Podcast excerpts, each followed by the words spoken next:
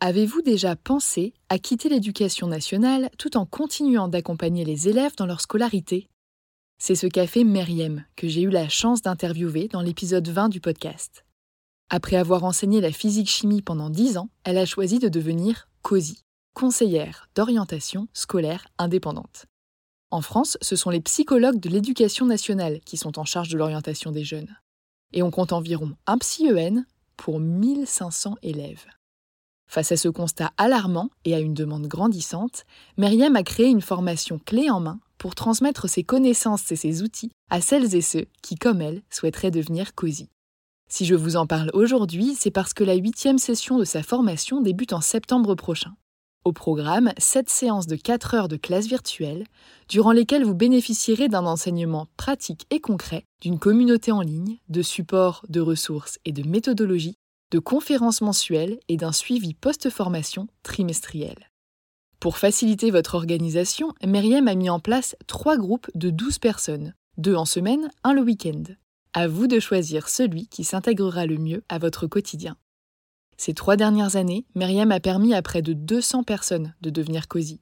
Alors si vous aimez transmettre, informer et travailler au contact des jeunes, tout en exerçant un métier qui a du sens, en toute autonomie et à votre rythme, cette reconversion pourrait bien vous convenir.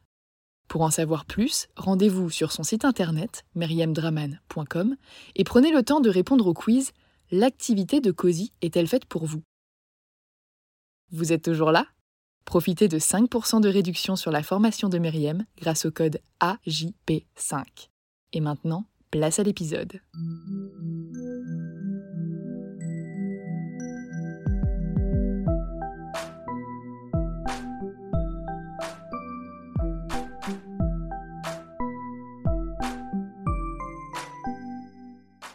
Bonjour et bienvenue sur Avant j'étais prof, le podcast des enseignantes et enseignants qui ont osé la reconversion. Je m'appelle Florence et j'ai été professeure des écoles pendant 6 ans avant d'oser me reconvertir l'année dernière. Dans cet épisode un peu spécial, j'ai le plaisir de recevoir Caroline et Marion pour parler d'accompagnement en bilan de compétences. Caroline en réalise depuis plusieurs années au sein de sa propre entreprise, les explorateurs engagés. Et au printemps dernier, nous nous sommes associés pour adapter son offre aux problématiques liées à la fonction publique afin de pouvoir vous proposer un programme complet et de qualité accessible d'un point de vue organisationnel et financier. Quant à Marion, elle fait partie des deux enseignantes que Caroline a accompagnées cette année et elle a gentiment accepté de partager son expérience dans le podcast et de répondre aux questions que vous lui avez posées. Toutes les infos liées à ce bilan de compétences sont disponibles au cœur de cet épisode ainsi que sur mes réseaux sociaux. Vous trouverez le lien pour réserver un appel découverte gratuit avec Caroline dans la description de cet épisode. Et si vous souhaitez aller plus loin, vous obtiendrez 5% de réduction sur l'intégralité de son accompagnement en indiquant que vous venez de ma part. Bonne écoute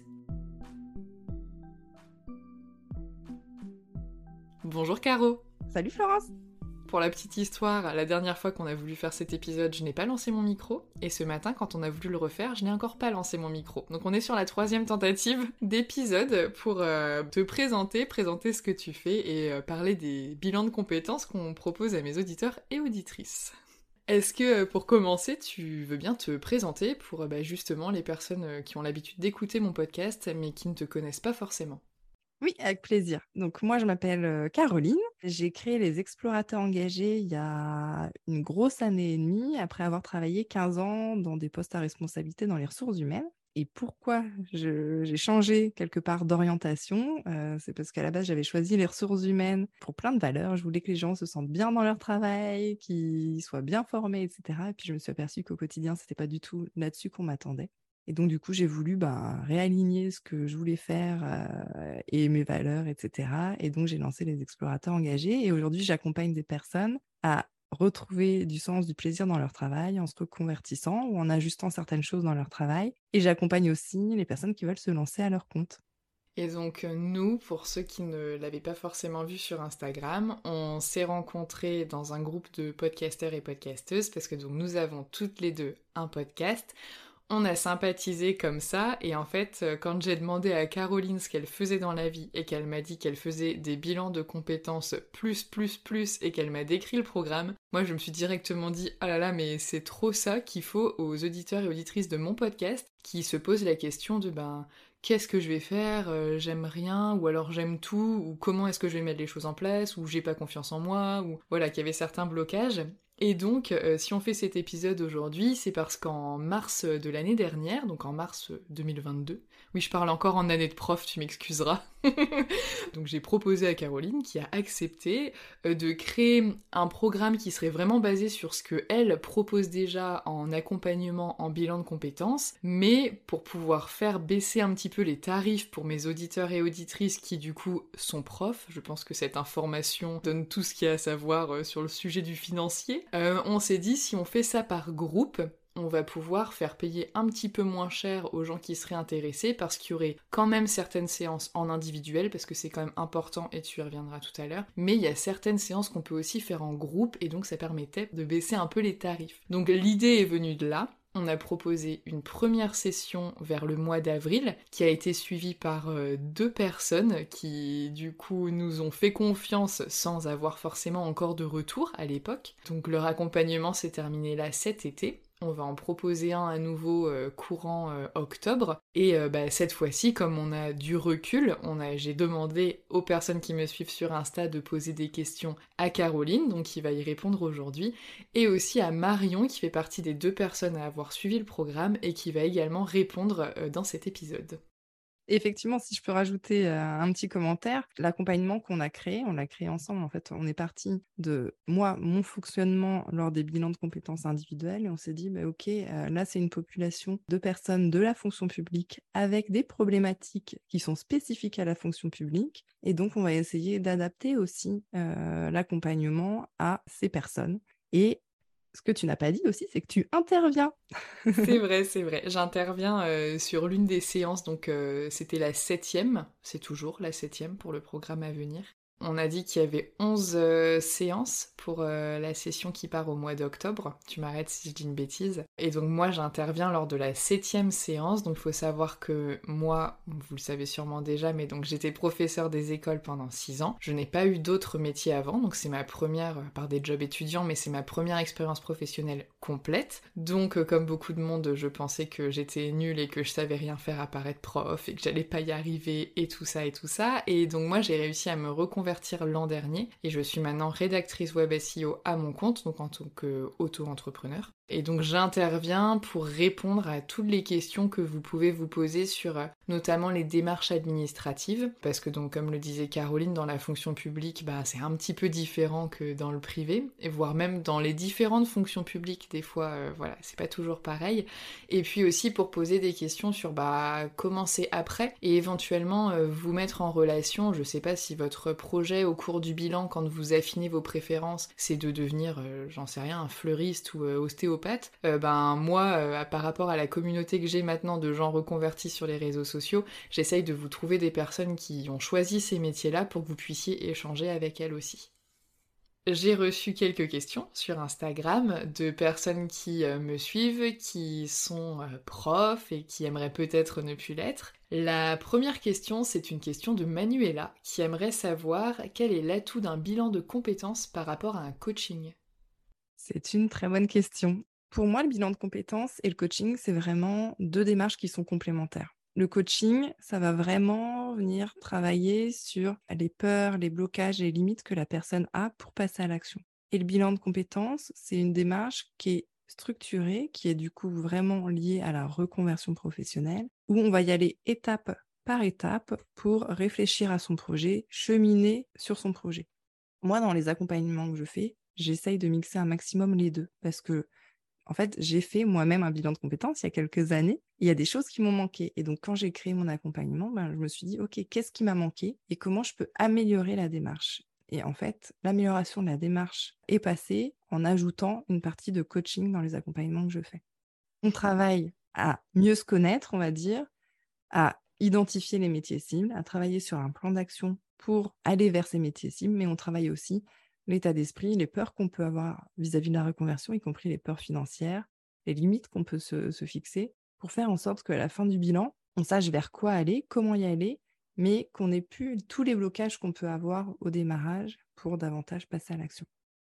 La deuxième question, c'est une question de Louise, et Louise aimerait savoir, alors c'est une question 3 en 1, donc prépare-toi à y répondre. Louise aimerait savoir euh, pour quel type de profil est fait l'accompagnement que tu proposes, quelle est la façon de travailler, et est-ce que c'est pris en charge par le CPF Si à tout moment tu as un trou de mémoire, je te redonne les bouts manquants. Alors la première question, pour qui est l'accompagnement? Donc celui qu'on a créé ensemble, il est vraiment pour des personnes qui sont dans la fonction publique, majoritairement du coup des professeurs de tout niveau, hein, qui en fait se disent je vais pas faire toute ma vie dans ce métier-là, je veux changer soit maintenant, soit je sais que j'aurais envie de changer d'ici deux, trois ans, peut-être même quatre, cinq, mais bon, bref, qui se disent j'ai envie de changer, mais j'ai trop d'idées ou bien j'ai pas d'idées et donc j'ai besoin de faire un point euh, sur ce qui est important pour moi dans la vie et au travail, quels sont mes atouts et donc ben, vers quoi j'ai envie d'aller et comment y aller.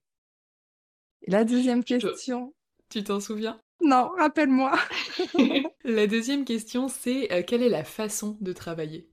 Ok.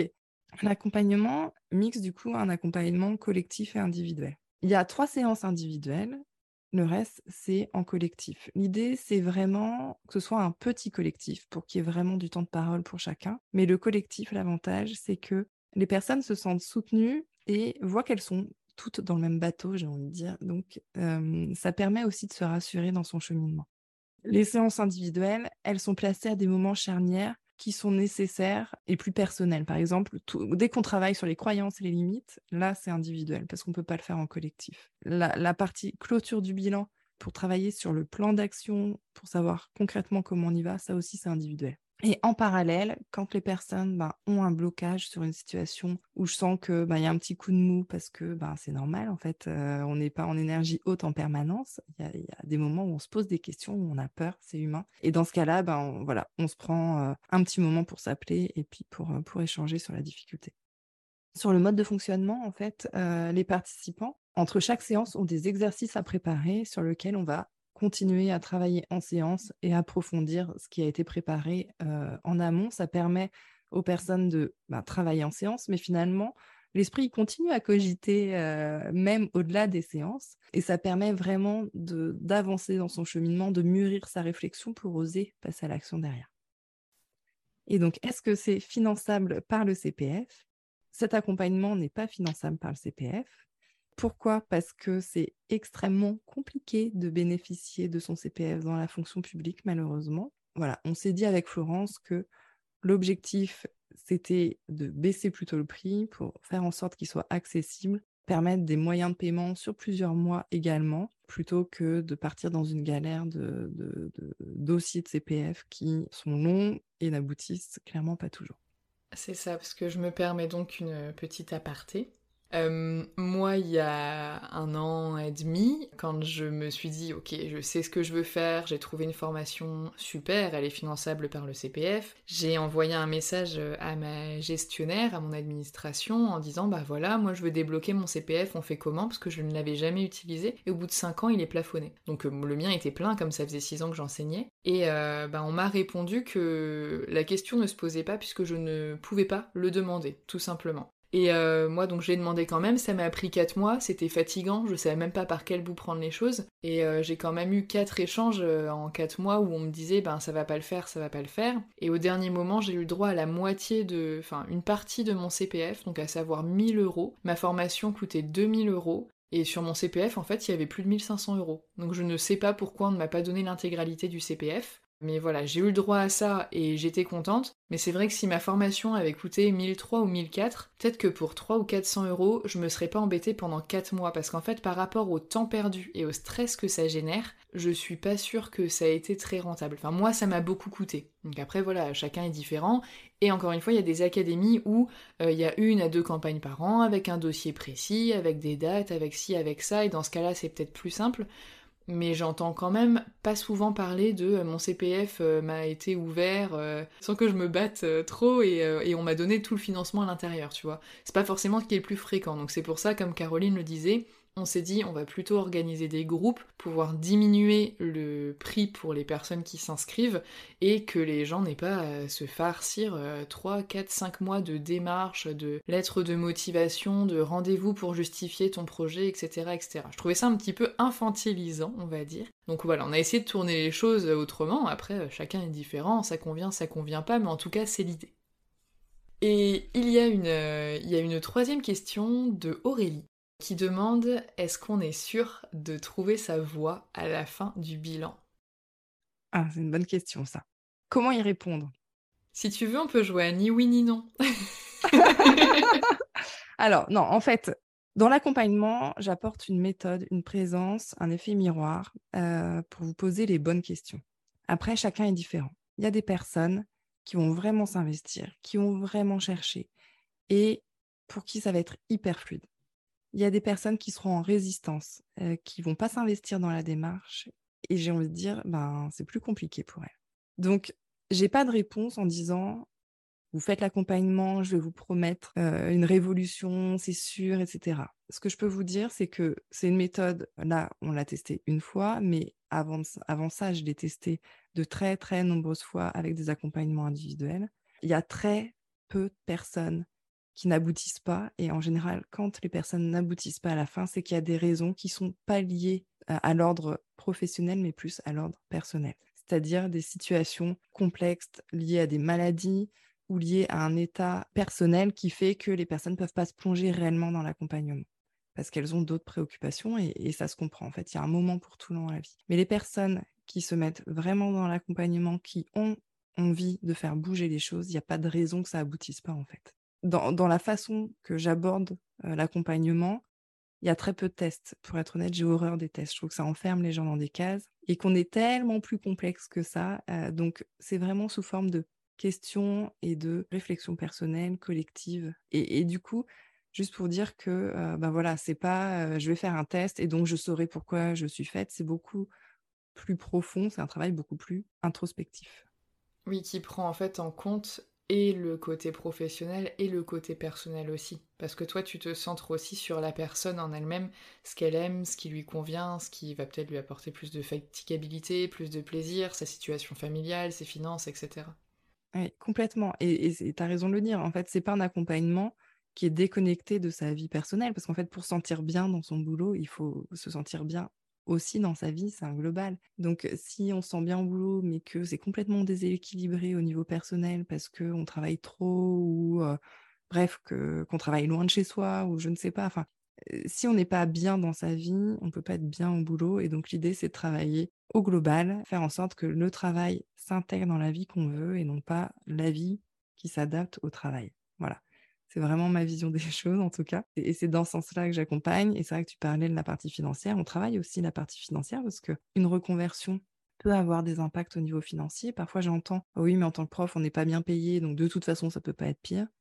Bah, ça peut être différent en fonction des choix. Quand on veut se lancer à son compte, par exemple, ben, les premiers mois peuvent être plus compliqués. Donc, ben, comment, comment j'anticipe, comment j'organise, comment je réajuste mon budget. C'est vraiment un accompagnement global, vraiment global. C'est ça. En fait, ni moi, ni Caroline allons vous dire, si vous n'êtes pas bien dans votre métier, faites ce bilan et à la fin, vous allez trouver votre orientation. Parce qu'en fait, si vous êtes trop fatigué et que vous n'avez pas le temps, alors je m'entends parce que je suis passée par là, des fois on a du temps mais on n'est tellement pas présent dans notre esprit que juste à part euh, s'asseoir euh, sur le canapé et attendre que la vie se passe, on est capable de rien. Et voilà, et c'est normal, enfin voilà, il y a des gens qui passent par là et c'était mon cas, mais des fois on n'est pas prêt, on n'est pas prêt à investir euh, son temps, son argent, son énergie à cet endroit-là, à ce moment-là. Ça veut pas dire que ce sera pas le cas dans six mois ou un an, mais voilà, il y a une question de bon moment et c'est important de s'écouter. Et nous, si on fait cet épisode-là, c'est pas pour que tout le monde saute sur l'occasion en même temps et que tout le monde parte faire un bilan de compétences parce que si dans le fond vous n'êtes pas prêt à changer et il y a plein de raisons qui fait qu'on ne peut pas être prêt, bah c'est que c'est pas le bon moment quoi. Donc faut pas se forcer non plus et voilà, faut savoir s'écouter et se connaître. Après, juste, Florence, je nuance un peu. Il y a des fois, c'est pas le bon moment de changer, mais c'est quand même le bon moment de faire un point sur soi, sur ce qu'on veut, et se dire, ben, je changerai dans un an, dans deux ans, dans trois ans. Moi, si je prends mon exemple, j'ai fait un bilan de compétences quatre ou cinq ans avant de me lancer à mon compte. Mais en fait, j'ai fait un bilan de compétences. Derrière, je me suis formée. Après, j'ai exercé bénévolement. Et puis, quand j'ai considéré que j'avais le niveau de compétence suffisant, je me suis lancée à mon compte. Mais il y a des personnes bah, qui vont faire la même chose que moi et qui vont se lancer en six mois. En fait, chacun a son rythme, chacun a ses envies. Et bah voilà, c'est juste de se dire, bah, il y, a, des fois c'est dans l'urgence, mais il y a des fois c'est juste bien aussi d'anticiper, parce qu'une reconversion, il y a des fois on se dit, je veux que dans deux mois je fasse autre chose. Bah, la réalité des faits, c'est qu'en général, ça prend quand même un certain nombre de mois et plus que deux mois entre le moment où on décide d'y aller, le moment où parfois on se forme, parfois c'est pas nécessaire, mais quand on se forme, le temps de se former et puis de sauter le pas, c'est pas quelque chose qu'il faut faire à la va-vite. C'est un, choix qui est important dans une vie professionnelle, donc c'est important de le mûrir et de se poser les bonnes questions pour y aller avec le maximum de chances de réussite derrière. Et pas tomber de l'armoire en mode ah bah je pensais que le métier était génial, alors en fait ça me correspond pas du tout. Bah zut, en fait, il y a moyen d'anticiper tout ça en se posant sur soi, sur ce qu'on veut et en se posant les bonnes questions.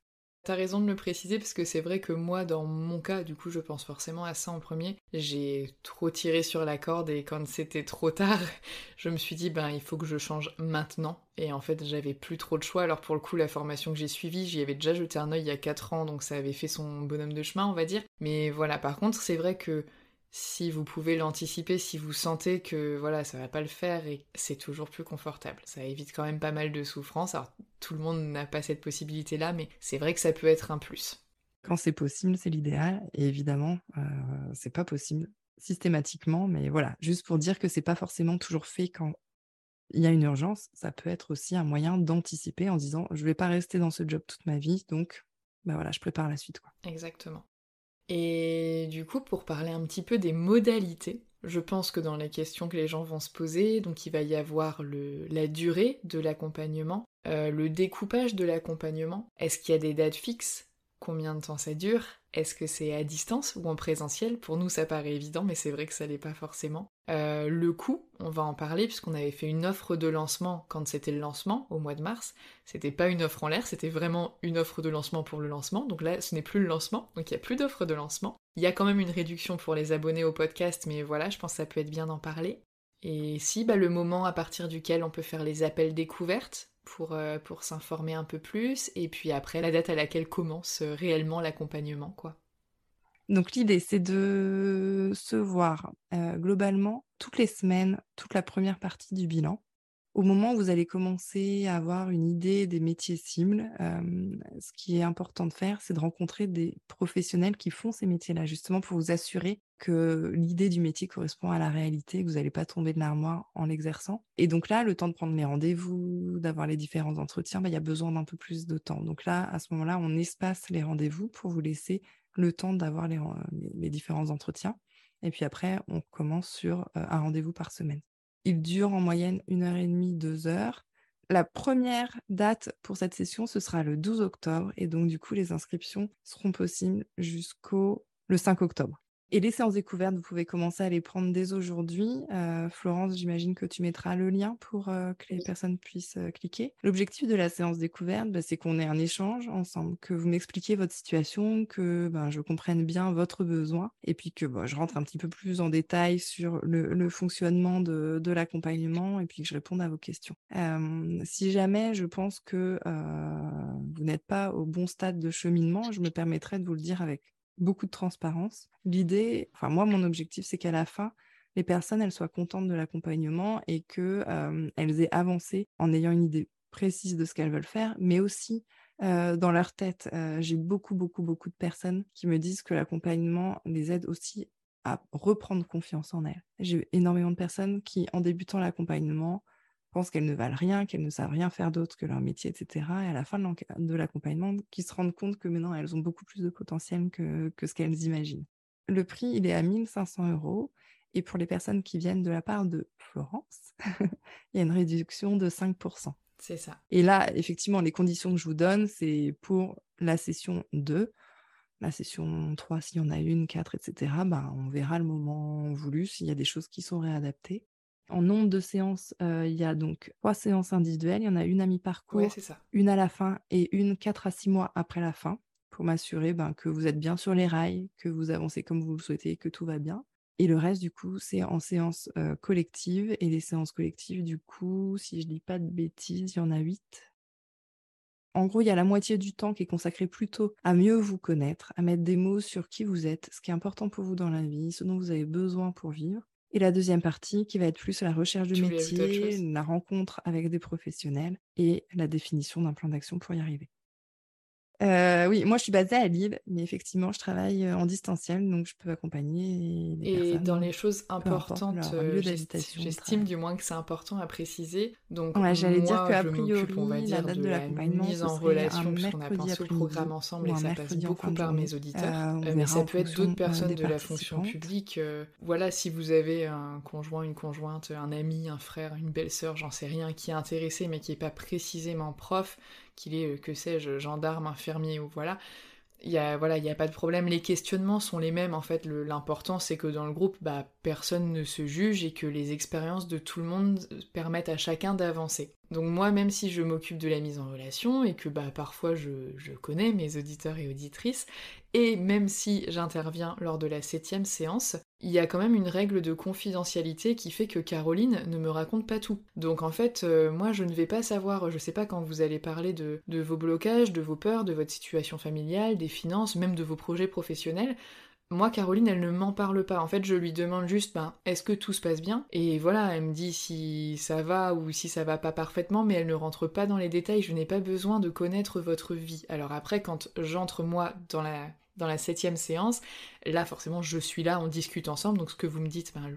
en toute logique, je vous écoute, donc je le sais. Mais après, voilà, quand vous faites les dernières séances avec Caro, moi, j'ai pas forcément de retour là-dessus, sauf si vous, vous souhaitez m'en parler. Et moi, il m'arrive de vous envoyer un message pour vous demander, ben voilà, j'espère que tout se passe bien, surtout quand on a l'habitude de discuter régulièrement, ce qui est le cas parfois avec certains abonnés. Euh, voilà, je vous demande si tout se passe bien, ça veut pas dire pour autant que vous êtes obligé de me détailler euh, toutes vos pensées, quoi. Il y a vraiment une notion d'intimité, de confidentialité dans laquelle je ne souhaite pas rentrer parce que c'est votre vie personnelle et professionnelle à vous. Ouais, et Florence, c'est effectivement très important ce que tu dis. La règle de base, c'est que tout ce qui se dit est absolument confidentiel pour que les personnes puissent se livrer avec beaucoup d'authenticité et du coup avancer réellement. Bah, c'est une règle qui est indispensable. Moi, je suis tenue au, secret professionnel et, donc effectivement, ça reste entre nous. Je ne sais plus si j'ai dit la taille des groupes. L'idée, c'est entre 2 et 4, 5 grands maximum personnes. Donc, ça reste vraiment des groupes de taille réduite. Pour moi, c'est une, phase vraiment où on a besoin aussi de se sentir épaulé et pas seul dans son coin avec, euh, avec toutes ces questions en train de galérer, etc. Et donc, si c'est quelque chose de trop impersonnel, bah, on perd ce côté un peu cocooning, j'ai envie de dire, qui est important euh, quand on est dans une phase de questionnement, parce que c'est jamais confortable. Honnêtement, euh, je pense que toutes les personnes qui sont passées par là ou qui passent par là le savent. C'est vraiment une période difficile, on peut le dire, je pense. Et donc, bah, c'est important, en fait, de, de savoir qu'on peut parler sans jugement et en toute confiance et confidentialité. Mais ce que tu dis est très juste. En fait, on est tous différents, on a tous des attentes différentes. Et donc, c'est pour ça aussi que je fais la session découverte. Parce qu'en fait, on va dire que 50% de la réussite du bilan, c'est le feeling que vous aurez avec moi. pour être très honnête, en tout cas avec la personne qui vous accompagnera. pour toutes les raisons que j'ai pu évoquer, parce qu'en fait, il y a vraiment besoin que vous puissiez vous confier et que vous sentiez épaulé et que le feeling passe, en fait, tout simplement pour avoir envie d'avancer sur ce type de sujet, bah, évidemment, il faut être motivé, mais il faut aussi se sentir bien avec la personne qui, vous accompagne. Mais en tout cas, juste mille merci Florence pour, l'invitation à cet épisode. Je pense que c'est une bonne idée en fait bah, que tes auditeurs et les personnes qui seront en questionnement puissent bah, du coup m'entendre parler. Encore une fois, vous êtes les bienvenus. N'hésitez pas à prendre une séance découverte. Ça n'engage à rien et au moins, euh, bah, vous allez mettre un peu à plat bah, votre situation, les questionnements que vous pouvez avoir. Et puis, bah, vous êtes partante, bah, génial, on continue. Et puis, vous n'êtes pas partante, et ben aucun souci et plein de bonnes choses pour la suite. Et un grand merci aussi à Marion d'avoir accepté de témoigner, c'est top.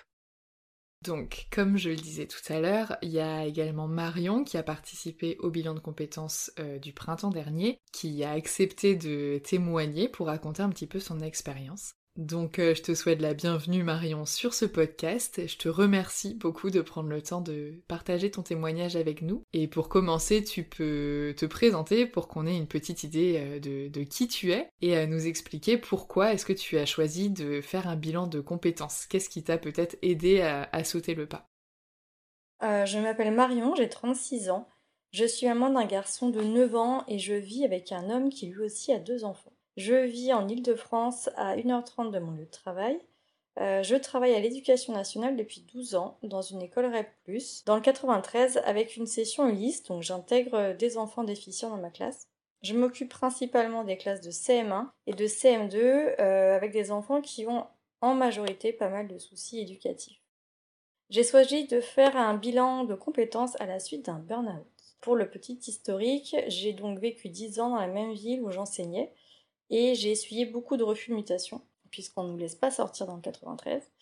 Euh, j'ai donc décidé de le quitter et de vivre en province malgré un trajet assez long et périlleux. J'ai travaillé ainsi de septembre à décembre 2021 euh, en pensant que vivre ailleurs, euh, dans un autre environnement, m'aiderait à reprendre un peu plus de, de, plaisir au travail. Mais en fait pas du tout. La fatigue s'est quand même bien accumulée et je me voyais perdre rapidement patience avec les élèves. Euh, à limite être malveillante et ça me mettait dans un état de mal-être euh, énorme. Par la suite, donc, je me suis mise en arrêt de travail parce que je n'avais pas d'autre solution que de prendre beaucoup de distance avec la classe. C'est donc à ce moment-là que j'ai pu enfin me poser la question sur la suite de ce métier ou pas. J'ai donc entrepris euh, essentiellement de décembre à avril beaucoup de démarches administratives pour connaître toutes les possibilités pour euh, quitter euh, entièrement ou temporairement l'éducation nationale, mais en me disant qu'à la rentrée septembre 2023, je travaillerais différemment parce que l'idée d'avoir une classe à temps plein était quelque chose qui me qui m'étouffait littéralement. Et puis donc j'ai essayé de passer aussi des entretiens d'embauche. le problème c'est quand on est enseignant, on porte une casquette tout le temps avec une étiquette euh, brevetée enseignant. Et du coup, les entretiens d'embauche sont très compliqués. On, a du mal à nous enlever cette étiquette du front. Du coup, pendant cet arrêt, j'ai pris le temps euh, bah, d'écouter beaucoup de podcasts euh, de Florence qui m'ont beaucoup aidé aussi dans mes réflexions. Et euh, bah, ne sachant clairement euh, pas quel métier euh, faire et en quoi j'étais bonne et quelles étaient mes compétences, je me suis donc tournée vers un bilan de compétences déjà via l'éducation nationale, mais qui avait l'air d'être très laborieux. Et à force de se poser tout le temps les mêmes questions, qui étaient interminables, hein, parce que ces questions de se dire en quoi je suis bonne, qu'est-ce que j'aime faire et comment le faire, on passe notre temps à ruminer, à douter, à pleurer, et je ne pouvais plus du tout supporter cet état euh, de fait qui, ne me permettait pas du tout de trouver une solution viable pour la rentrée. Du coup, euh, bah, ce travail d'introspection, je l'ai fait donc avec Caroline, euh, qui a été donc ma coach de reconversion sur un bilan de compétences. Et je me souviens avoir extrêmement hâte, j'ai commencé en, avril et j'avais extrêmement hâte de, démarrer avec elle parce que je savais très bien que ça allait m'ouvrir sur des nouvelles perspectives et que bah, c'était le début de quelque chose de nouveau. Donc j'étais extrêmement motivée et je pense que c'est aussi à prendre en compte quand on veut démarrer un bilan de compétences. C'est important de se sentir prêt et euh, il y a des moments pour le faire. Et euh, parfois, il faut peut-être prendre le temps avant de le faire pour vraiment se lancer parce que ça, ça nous ramène quand même à beaucoup de questions.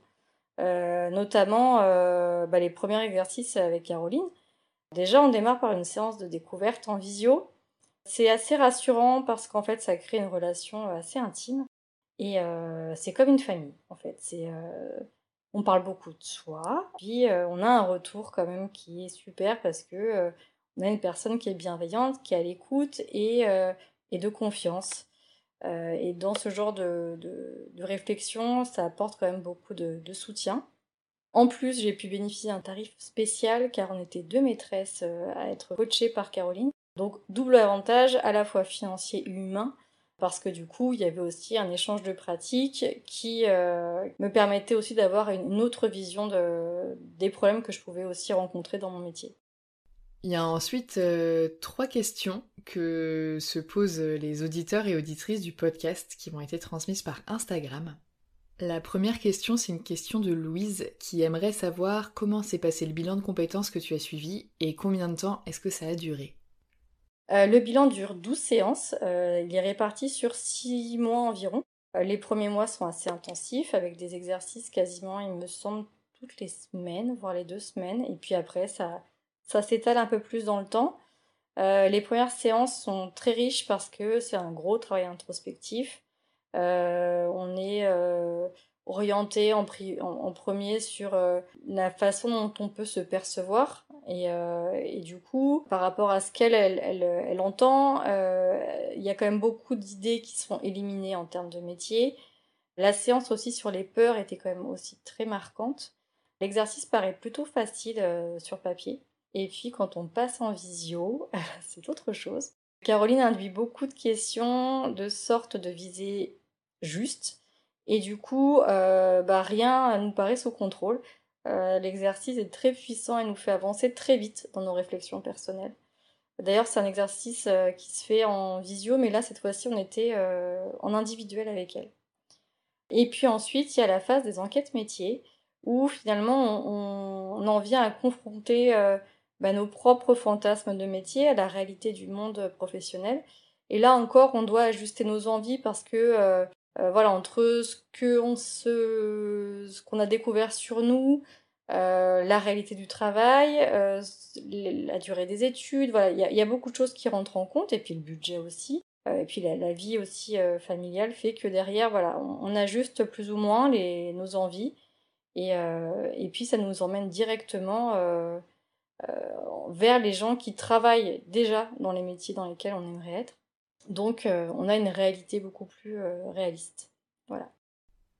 Il y a ensuite Isa, qui s'appelle peut-être Isabelle, mais si c'est pas le cas, je suis désolée d'écorcher ton prénom, euh, qui aimerait te demander sur quel point est-ce que cet accompagnement avec Caroline t'a aidé. Bah, le, bilan m'a essentiellement aidé à revoir mes priorités dans le sens où je me suis euh, promis de ne plus me quitter. Alors ça paraît simple, mais en fait quand on est prof, euh, on donne énormément d'énergie et d'amour à nos élèves. Et parfois, bah, à force de vouloir toujours donner le meilleur de nous-mêmes, on s'oublie.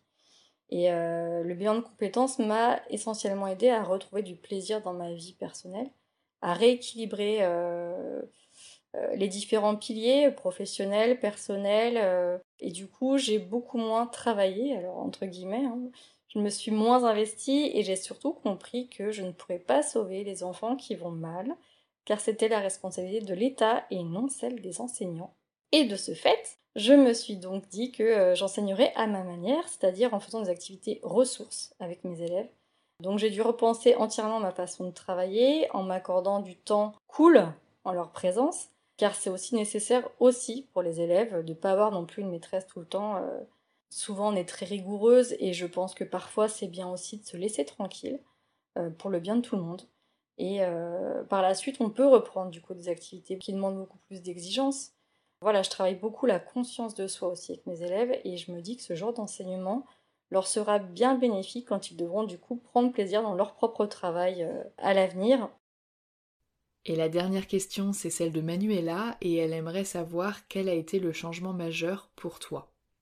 Le changement majeur euh, en cette nouvelle rentrée, c'est le suivi d'une formation de rédaction web. Donc je suis exactement la même que Florence. Euh, j'ai un peu copié sur elle, mais ça m'apporte aussi un équilibre euh, parce que c'est comme un nouveau souffle dans mes semaines rythmées par la classe. Et cela m'oblige donc à sortir la tête de mes préparations de classe parce que si je veux faire ma formation correctement, je n'ai pas le choix de lâcher un peu euh, mes élèves et la classe. Et du coup, bah, je me récupère moi, dans le sens où je ne me quitte plus. Du coup, le fait d'avoir une autre activité bah, me porte beaucoup pour cette année. Euh, cela me permet d'avoir une ouverture sur un autre type de travail et que j'agis pour sortir de mon métier initial. Ça prendra le temps que ça prendra, je ne mets pas plus de pression que ça. Euh, je sais que l'année prochaine va arriver vite, je sais qu'il y aura encore cette histoire de est-ce que oui ou non je quitte l'éducation nationale, est-ce que oui ou non je quitte ce métier d'enseignant qui me tient encore beaucoup au cœur. Euh, je me teste. Euh, je pense que c'est aussi ça de faire un bilan de compétences et peut-être pas forcément changer radicalement les choses, mais euh, changer des petites choses qui, voilà, au fur et à mesure pourront m'apporter sur la, voie de, de, ce que je recherche et j'en suis complètement convaincue. Voilà, donc super moment avec Caroline et quand vous vous sentez prêt, bah, n'hésitez pas à le faire. Euh, ça peut être que bénéfique. Eh bien, je te remercie beaucoup Marion d'avoir répondu à toutes ces questions, d'avoir pris le temps de partager ton témoignage avec nous. Et donc si jamais vous avez d'autres questions à poser à moi, à Marion ou à Caroline, vous trouverez les liens vers leur compte Instagram dans la description de l'épisode et vous y trouverez également le lien pour réserver un appel découverte gratuit avec Caroline pour parler de vos questionnements, de vos envies, de vos projets, etc. avec elle afin de savoir si le bilan de compétences qu'elle propose pourrait être utile pour vous ou pas.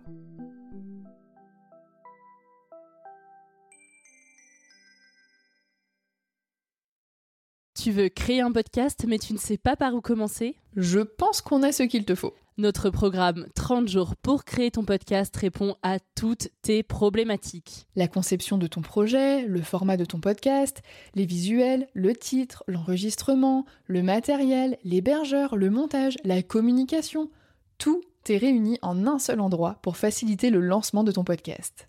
Mais au fait, nous, c'est qui nous? Moi, c'est Florence, créatrice et hôte du podcast Avant j'étais prof. Et moi, c'est Solène, créatrice et hôte du podcast Friendship.